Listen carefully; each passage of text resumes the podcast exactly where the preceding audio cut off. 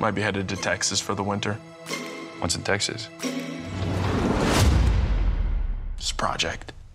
What kind of project? Try to stop a pipeline from being built on my property. Poisons the air, water. Damn, this place is sick. You guys cooking meth in here? Ready to start working? We have to show how vulnerable the oil industry is by hitting something big. Michael, what do you think the odds are we blow ourselves up?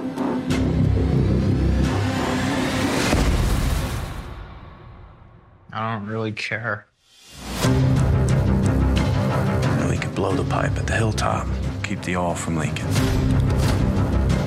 You're not actually thinking. I'm not thinking about it. I'm doing it. What if y'all do structural damage? Structural damage is kind of the point. This is destruction of federal property. Terrorism. American empire calls us terrorists, then we're doing something right.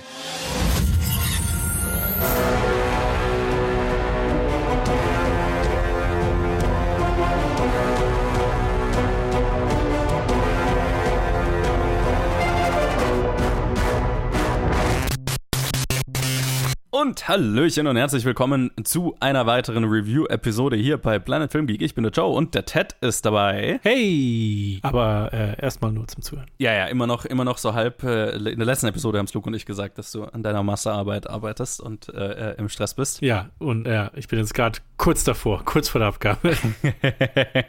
also, deswegen eine weitere Episode mit Einzelreviews von mir und einem Zweier-Review.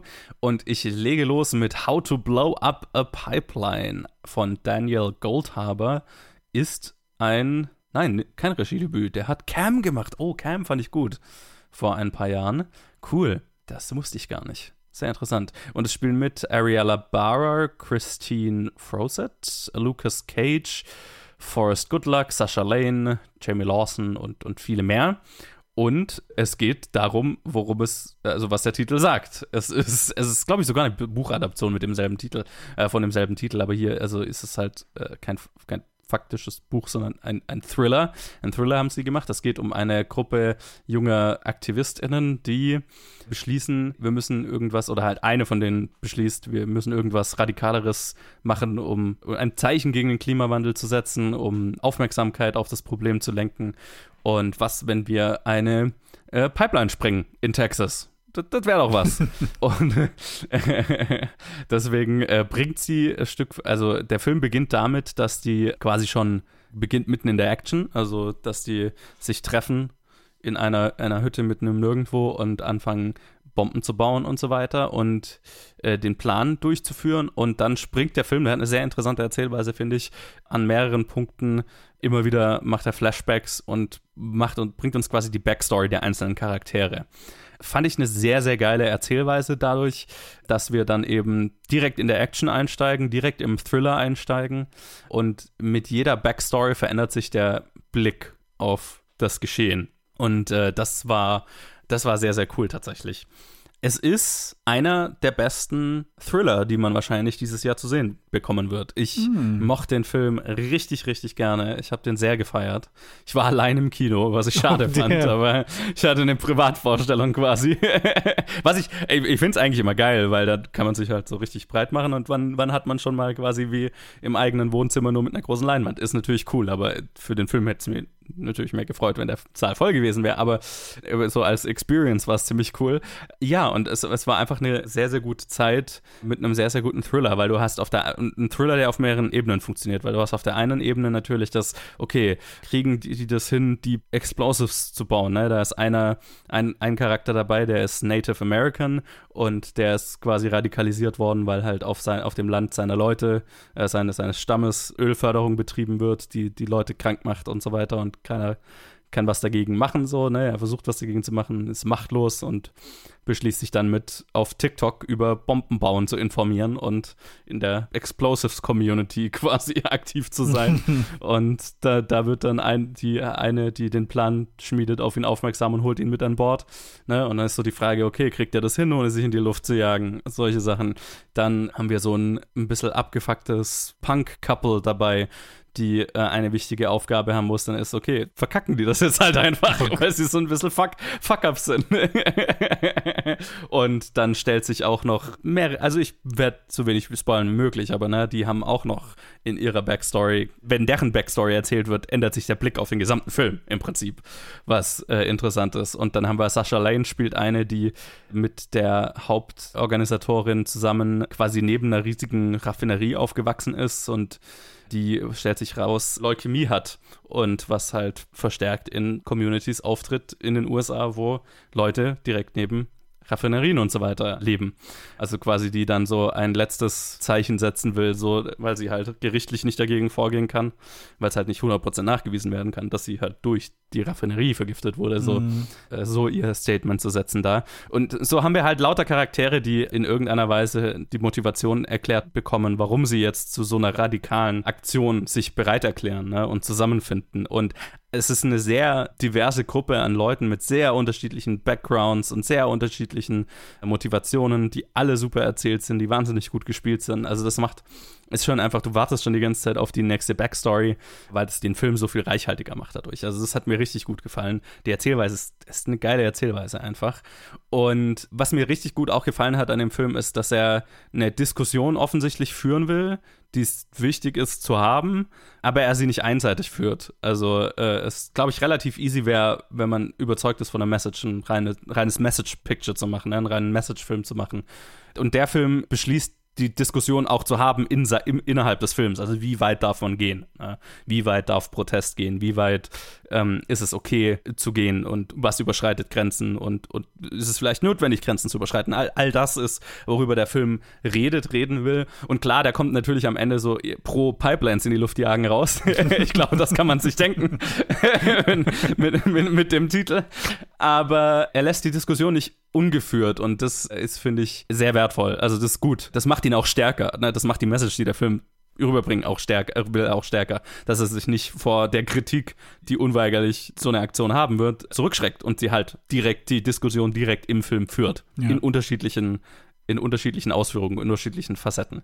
Und all das ist, finde ich, sehr smart geschrieben, wahnsinnig gut gespielt und also ich glaube, es, es muss eine unglaublich Low-Budget-Produktion sein. Also super, ist auch an, an, an einfach Indie produziertes Ding. Filmisch einfach auch cool gemacht. Also aus wenig sehr viel gemacht. Und ne, man kann den jetzt angucken, auch so aus, wenn man jetzt mit der Message des Films eh schon übereinstimmt und sich da auch bestärkt drin fühlen und so. Aber er funktioniert auch rein als guter Thriller. Also, ob die jetzt eine Bank ausrauben oder eine Pipeline in die Luft jagen, ist so ein bisschen wurscht, weil die, die, die, die, die, das Genre, das der Film wählt, als Thriller, so, und wir bringen die Gruppe zusammen und dann hacken wir den Plan aus und dann führen wir den Plan aus und die ganze Zeit ist Risiko in der Luft und dann gehen Dinge schief und dann Charaktere, die du auf die eine Art und Weise gesehen hast, stellen sich als was anderes raus und dann doch wieder als was anderes und so, ne? Also äh, all, alle, alle guten Elemente von einem einfach guten Heist-Movie, von einem guten Heist-Thriller sind da drin. Und der Film funktioniert auch rein auf dieser Ebene. Aber er hat halt auch noch so viel mehr. Und das macht ihn, finde ich, extrem gut. Also, der wäre auch ein guter Thriller, nur als guter Thriller. Aber er hat halt auch was, über das er reden will und es ist eine Diskussion, die gut ist zu haben und die es wichtig ist zu haben. Und ja, das wusste ich sehr zu schätzen bei dem Film. Also vollste Empfehlung meinerseits. Must watch dieses Jahr. Hm. Ja, dann hoffe ich mal, dass, wenn ich, falls ich es da reinschaffe, dass ich, dass es kein leeres Kino ist. Ja, das würde mich sehr freuen.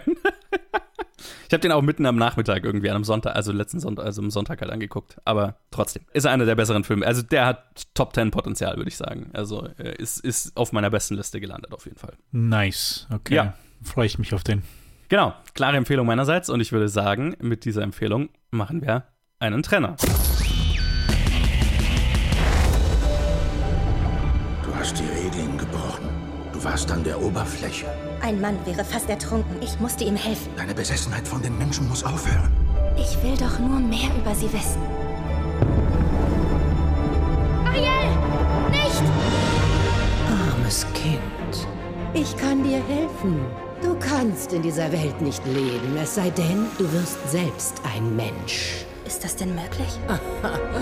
Das ist meine Lebensaufgabe.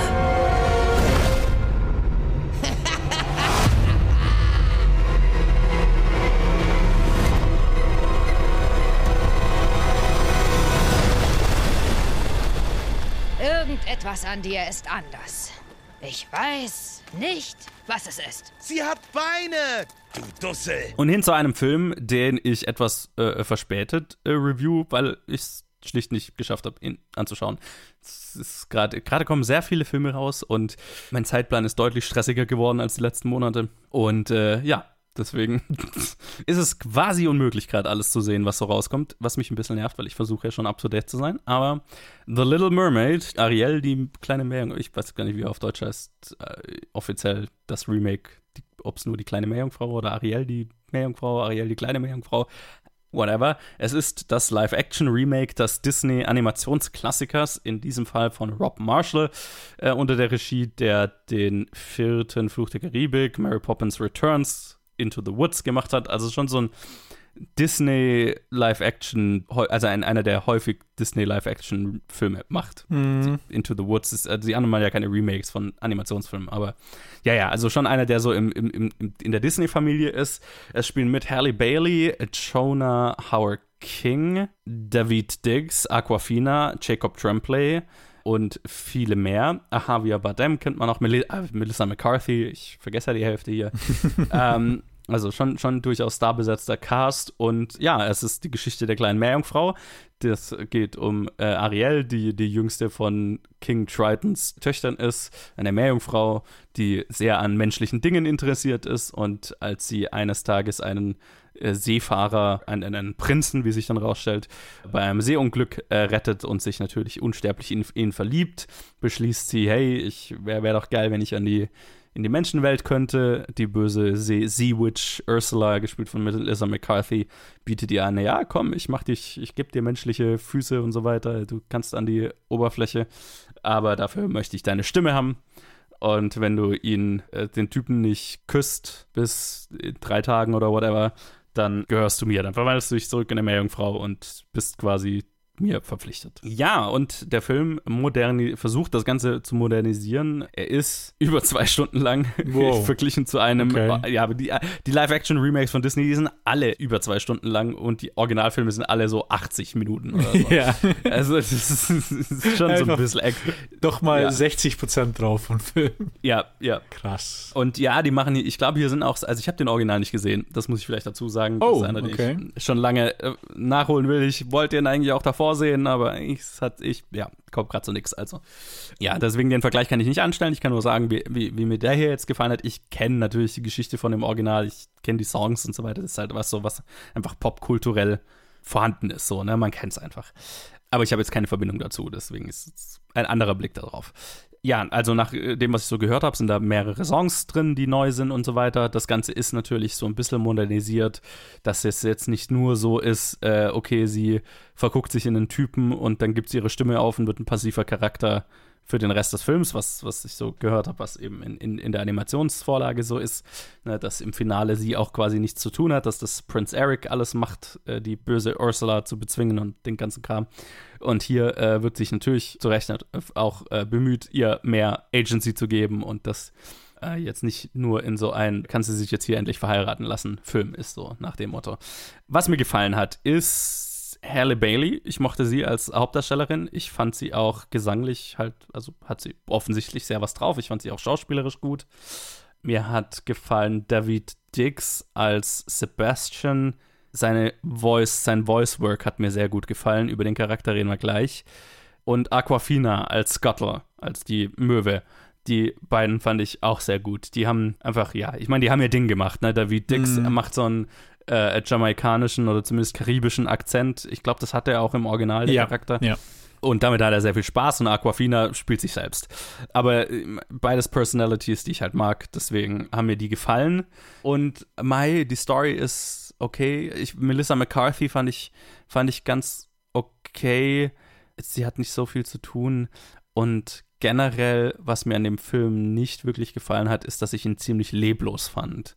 Ein Problem, das ich mit vielen der Live-Action-Disney-Remakes habe, ich habe gefühlt, dass der fällt da noch ein bisschen stärker drunter, nicht ganz so stark wie das König der Löwen-Remake, weil das König der Löwen-Remake natürlich nur aus Animationscharakteren bestand, die auf fotorealistisch Live-Action gemacht wurden und dadurch jede Personality verloren haben. Aber hier trifft das halt auch auf einen Großteil der Charaktere zu oder auf einen guten Teil in den ganzen Animal Sidekicks mit äh, Flounder, Scuttle und Sebastian. Also ich habe gerade gesagt, Aquafina und David Dix sind beide sehr gut in ihren Rollen, aber die Charaktere emoten halt nicht. Also das ist genau das Problem, das wir bei König der Löwen damals besprochen haben. Wenn du hier äh, Sebastian hast, der halt eine wahnsinnige Person Personality ist, eine Persönlichkeit und so weiter. Und du hast halt eine einigermaßen, also versucht, realistisch dargestellte Krabbe zu haben, dann bietet der halt nicht die Expressivität, die David Dix da in seiner Voice-Over-Arbeit reinsteckt. Ne? Und äh, ganz, ganz stark merkt man das dann immer bei den ganzen Songs.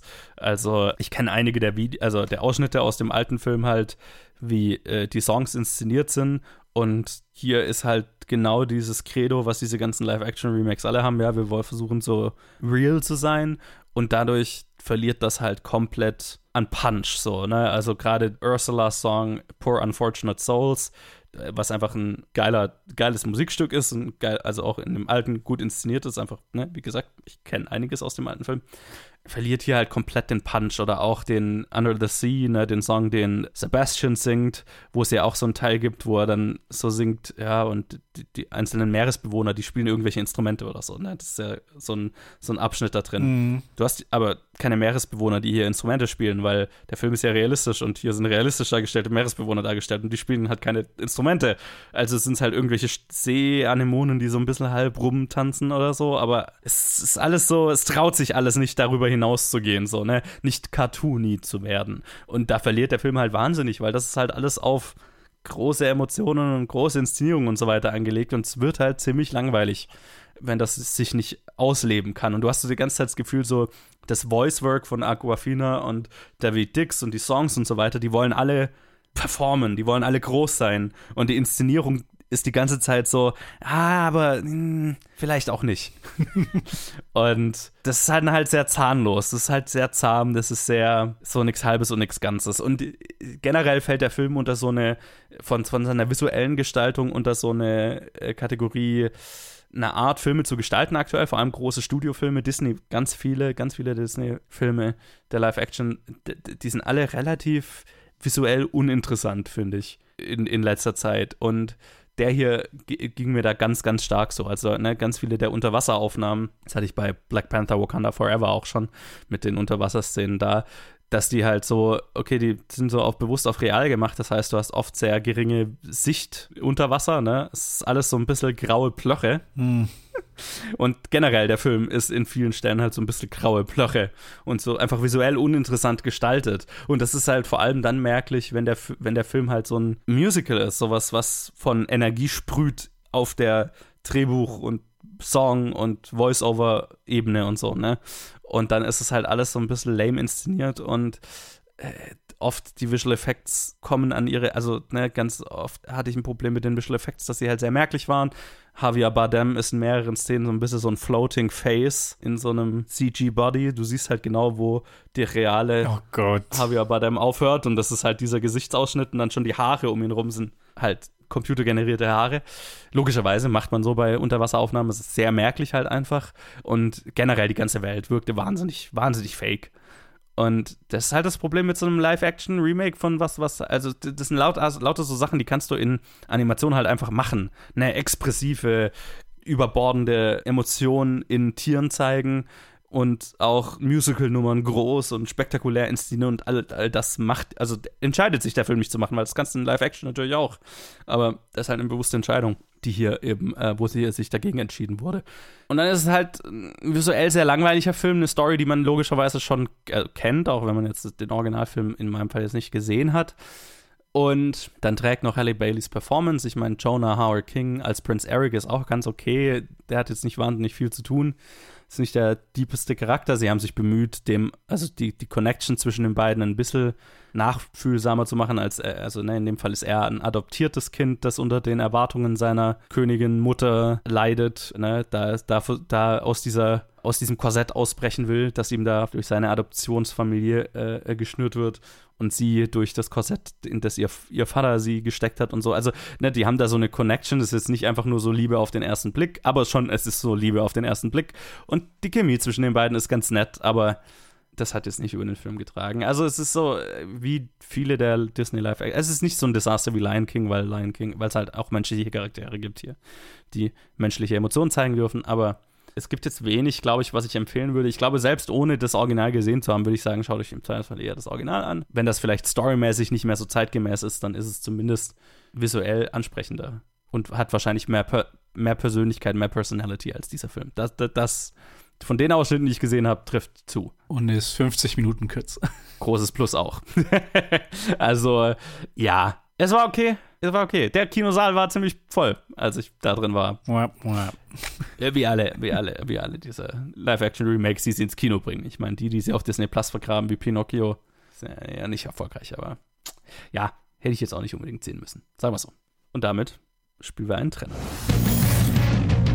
Bitte, Herr, mach mich zum größten Star, den die Welt je gesehen hat. Damit ich weit, weit weg von diesem Ort komme. Sich in solchen Zeiten um die Familie zu kümmern, ist bewundernswert. Aber man lebt leider nur einmal. Wenn Sie doch nur sterben würden. Bitte? Nichts.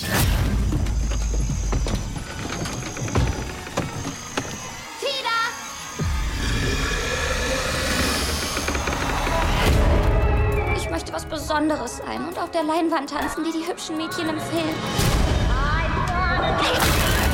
Ich werde nicht zulassen, dass du diese Farm jemals wieder verlässt.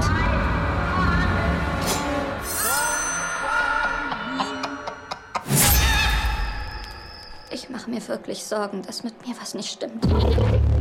Man munkelt, dass sie nur ein Mädchen pro Stadt nehmen. Nächster. Wir suchen jemanden mit dem gewissen X-Faktor. Ich muss es werden. Wie wär's mit einem Film, den noch niemand gesehen hat? Ist das legal? Irgendwann bestimmt. Ich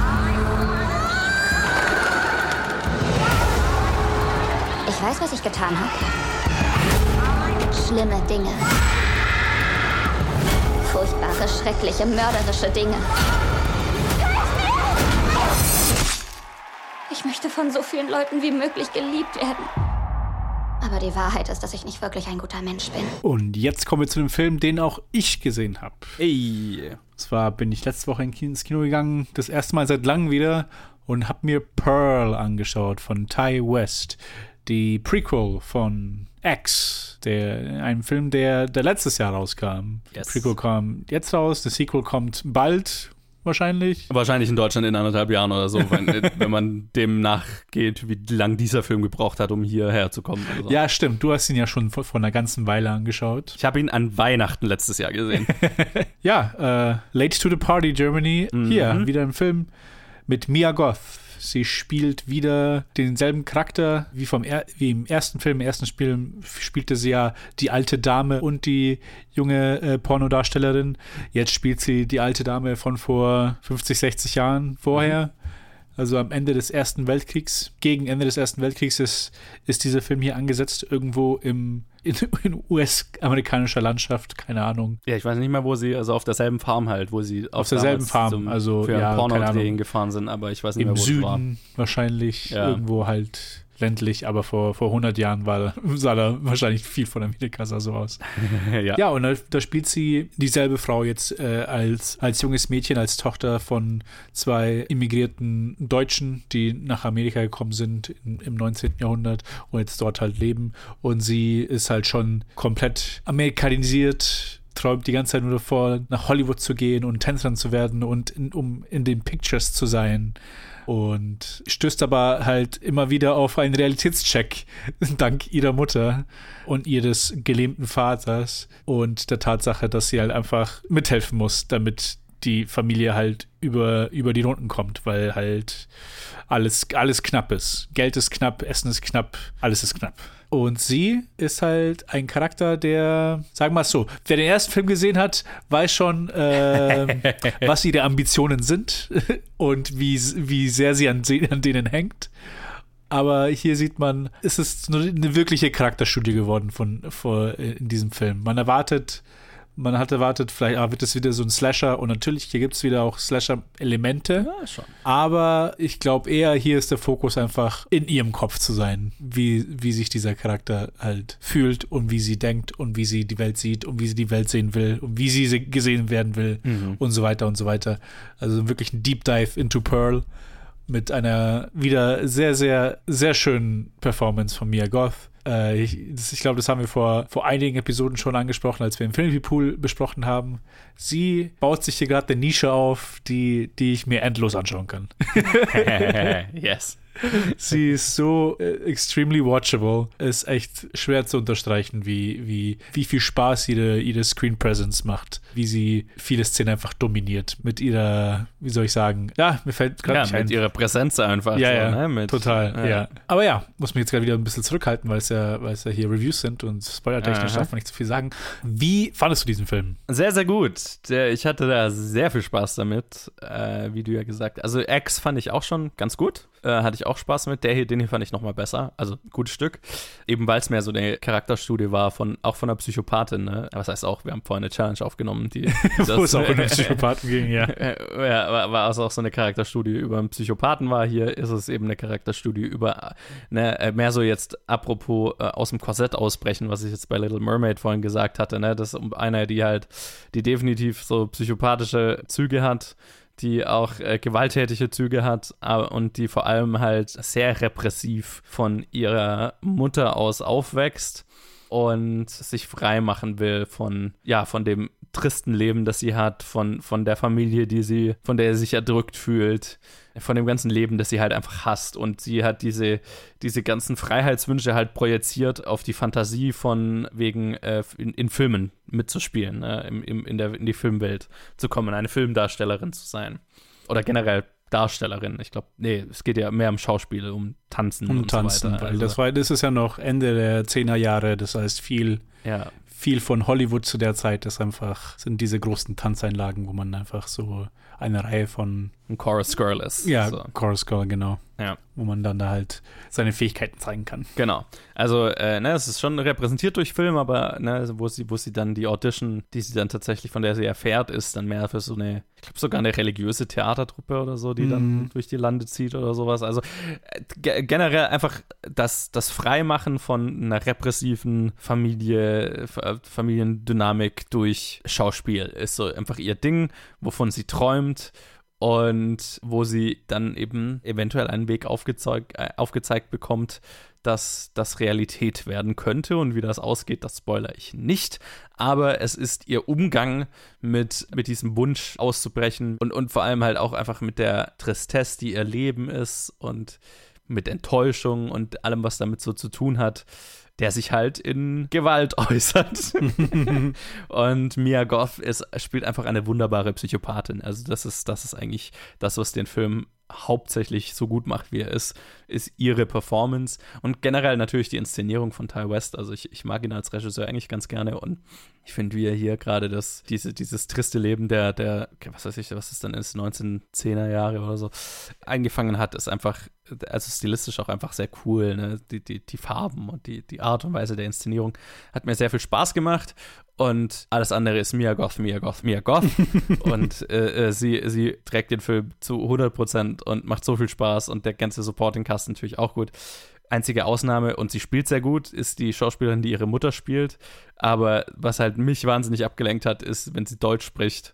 Weil äh, es fällt halt unter so eine Sache, wo ich mir immer denke, es gibt, gibt ganz schön viele deutsche Muttersprachler in Hollywood, die alle, die alle gerne arbeiten wollen und äh, gute Schauspieler sind. Das ist so. Es nervt mich immer so ein bisschen, wenn sich drauf verlassen wird. Ja, das klingt schon irgendwie so. Das, Ja, klingt, ja. das ist schon okay. So, Das, war, das war schon sehr grading, dazu zu hören. Ja. Vor allem, weil auch, und sie, sie ist gut in der Rolle und die haben auch sehr, sehr, sehr gewaltige Szenen miteinander. Ja. aber es bringt halt einen halt hart raus. Und man merkt, wie viel Arbeit sie da reingesteckt hat, weil manchmal Ja. So ein, es gibt mal so ein, zwei Sätze so hintereinander, wo sie schafft und man- wo sie sich super gut anhört. Und dann kommt, dann kommt halt ohne Zweifel ein Ausrutscher und dann, dann ein ganzer Satz, der nicht so schön klingt und dann ist es halt so, ah.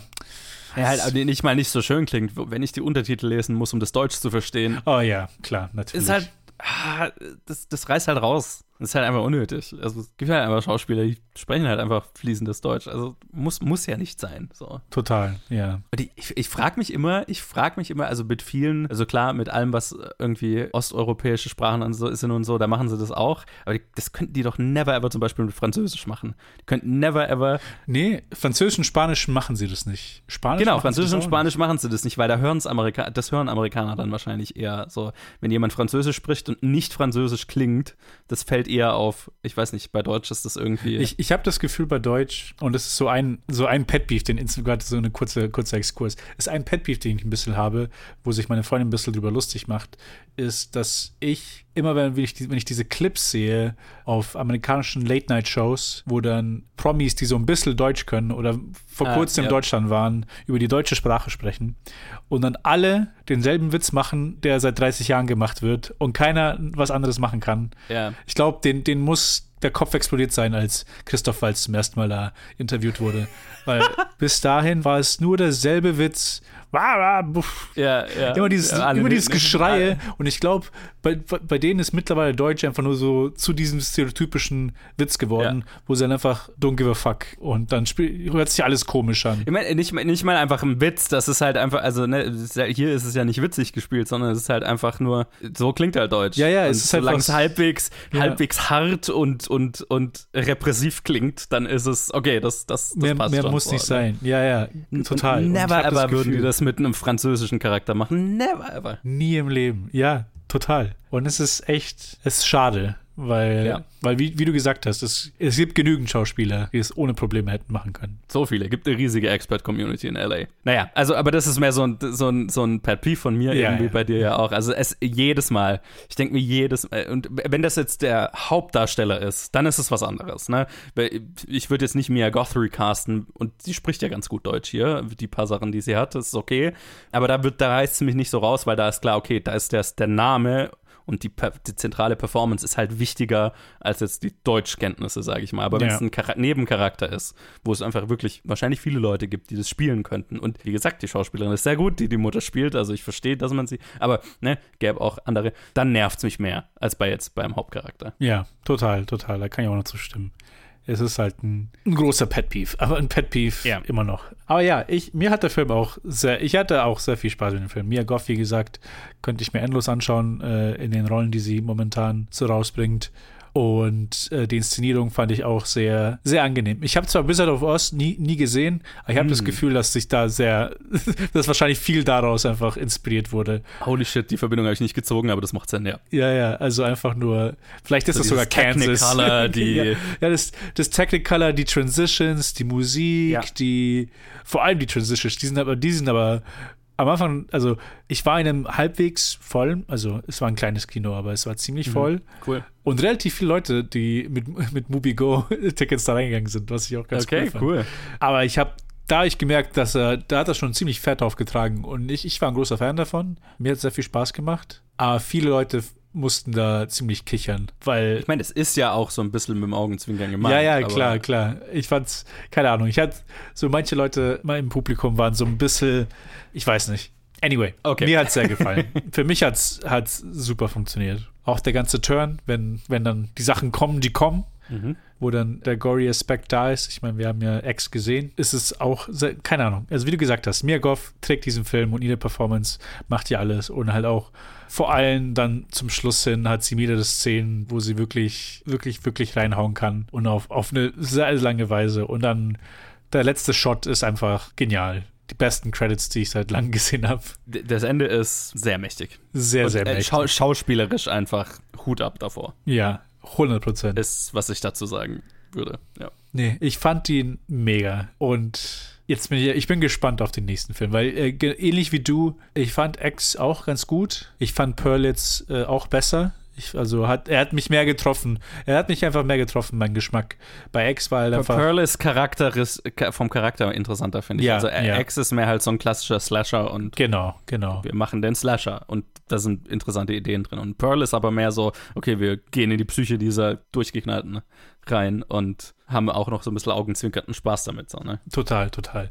Und deswegen kann ich kaum darauf warten, wie dann der nächste Film ausschauen wird. Weil ich habe das Gefühl, der, der wird dann auch sehr, sehr einfach full und sehr campy sein. Einfach, er wird sich Yes. erlauben, er wird sich einfach sehr viel erlauben und ich bin sehr gespannt darauf, was er sich erlauben wird. Ja, ich meine, nach den paar Sachen, die ich da schon gesehen habe, von ist halt sehr so 80s Synth Camp. Ja, total. Und genau, bitte mehr davon. ja. Absolut. Eine vollste Empfehlung. Falls ihr den noch irgendwie finden könnt im Kino, schaut euch den an. Ja, der lohnt sich auch mit Sicherheit im Kino. Ich hätte ihn ganz gerne noch mal im Kino gesehen. Also ich habe ihn damals ja streamend geguckt. Hab's jetzt, wie gesagt, ich schaff's ja gerade eh nicht genug Filme anzuschauen. Nicht so viele, wie ich gerne würde. Kommt einfach zu viel gerade raus. Ja, und Arbeit. Und Arbeit. Ja, bei mir auch. Die Kombination ist halt, äh, ja. Aber äh, Geld ist was Tolles, also. ja, brauche ich, um, um, um Tickets zu bezahlen. Genau, richtig. Das, ja, so ist es. Also von daher äh, möchte ich mich gar nicht beklagen, äh, sondern äh, schaue so viele Filme wie halt geht in der Zeit. Absolut. Alright. Und dann würde ich sagen, machen wir noch einen weiteren Trainer. I can hear you being quiet, Mom. I, um, hope I didn't ice your game, man. No one my age says those words in that order. It's just hard to see my little man not being my little boy all the time. Yeah. You know, for years, I've been taking care of this little boy.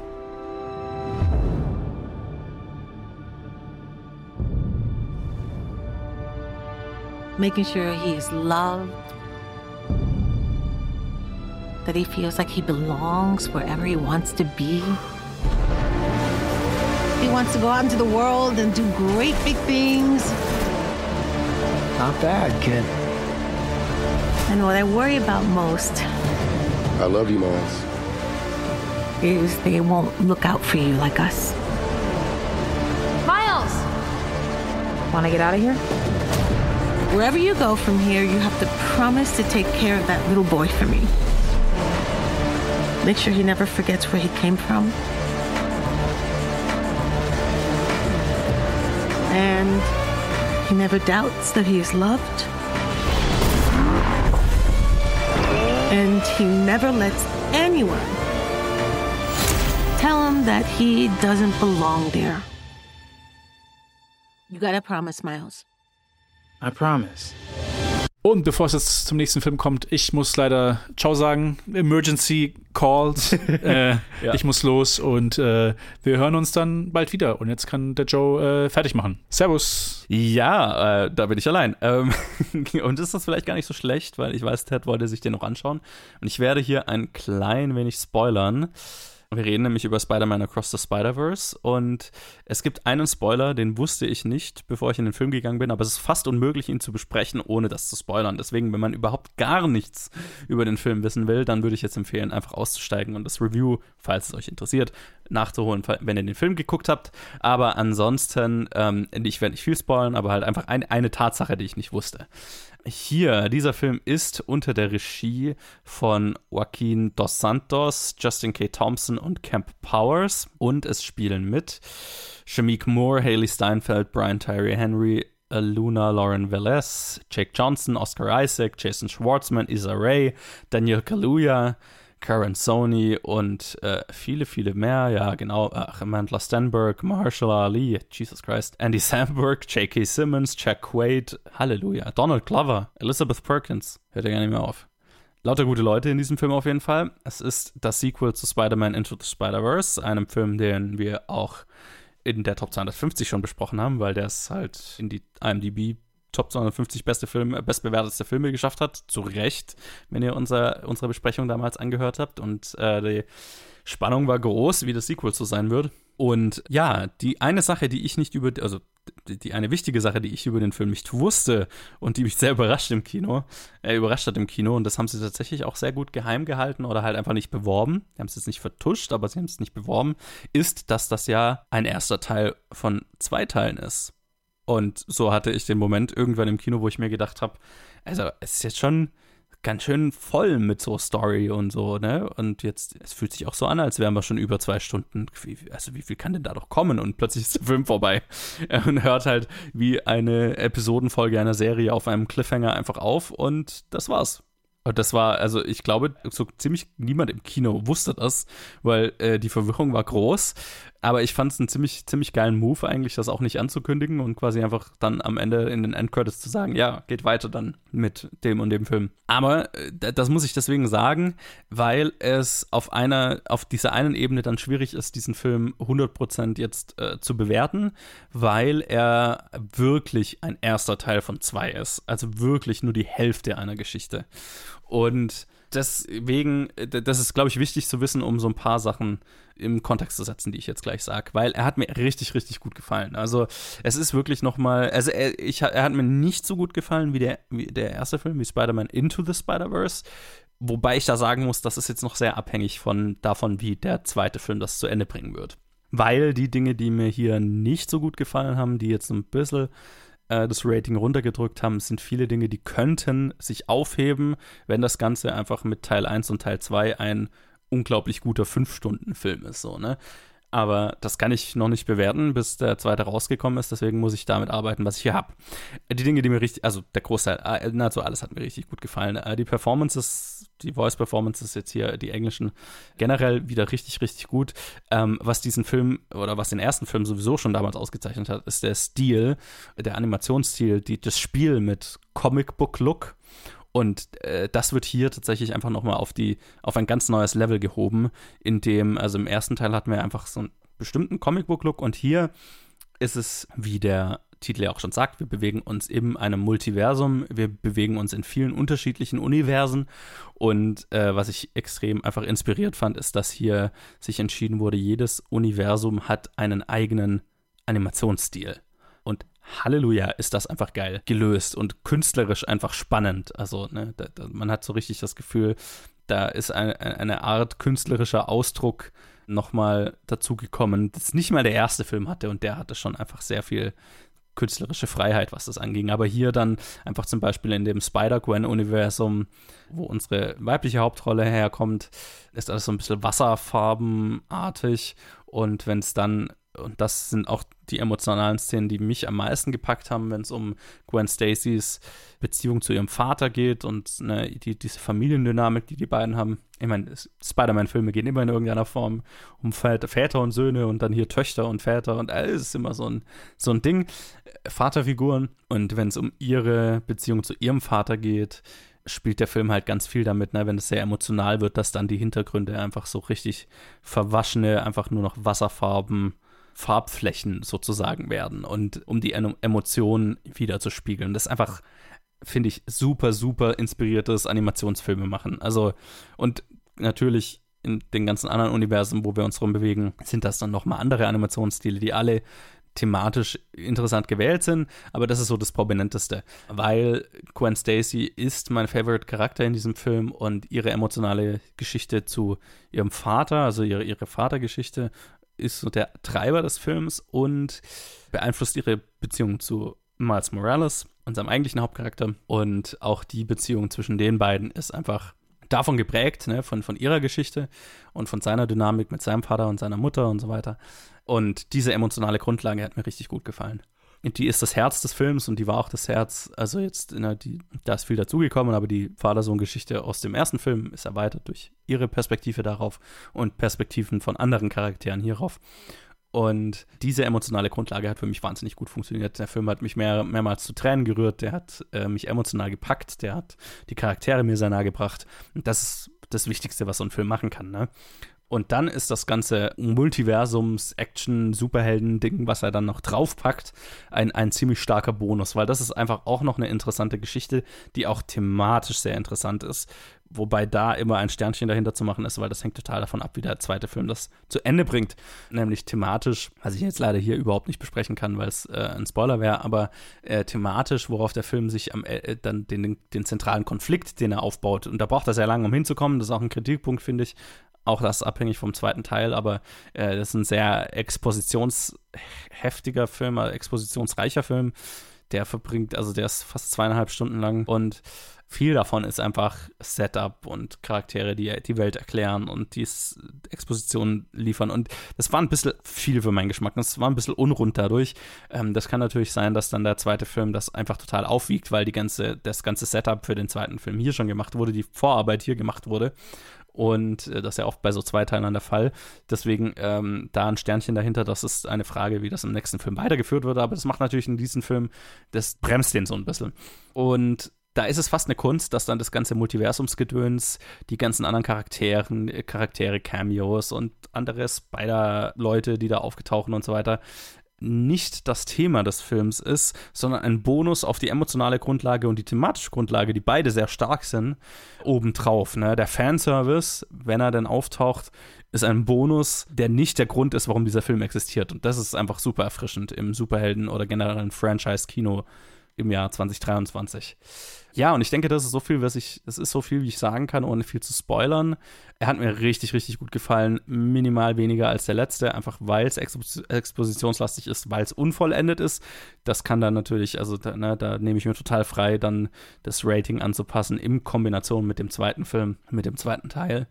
Aber für das, was der Film jetzt ist, ist er verdammt stark extrem einfallsreich und das ist das Wichtigste, was er sein kann. Coole neue Charaktere, wirklich. Also Spider-Punk ist ein Charakter, der mir richtig gut gefallen hat, der stilistisch einfach wahnsinnig interessant ist und vor allem thematisch unglaublich gut eingebunden ist. Also äh, wirklich, diese Serie hat das Potenzial einfach, ich meine, der Film hat das ja schon gemacht, Filmgeschichte zu schreiben. Also die, der erste Film hat einfach Animationsfilme nachhaltig beeinflusst. Wenn man jetzt zum Beispiel schaut, der Teenage Mutant Ninja Turtles Film, der demnächst rauskommt, ist stilistisch total davon beeinflusst. Andere Animationsfilme sind total davon beeinflusst. Also Hut ab davor.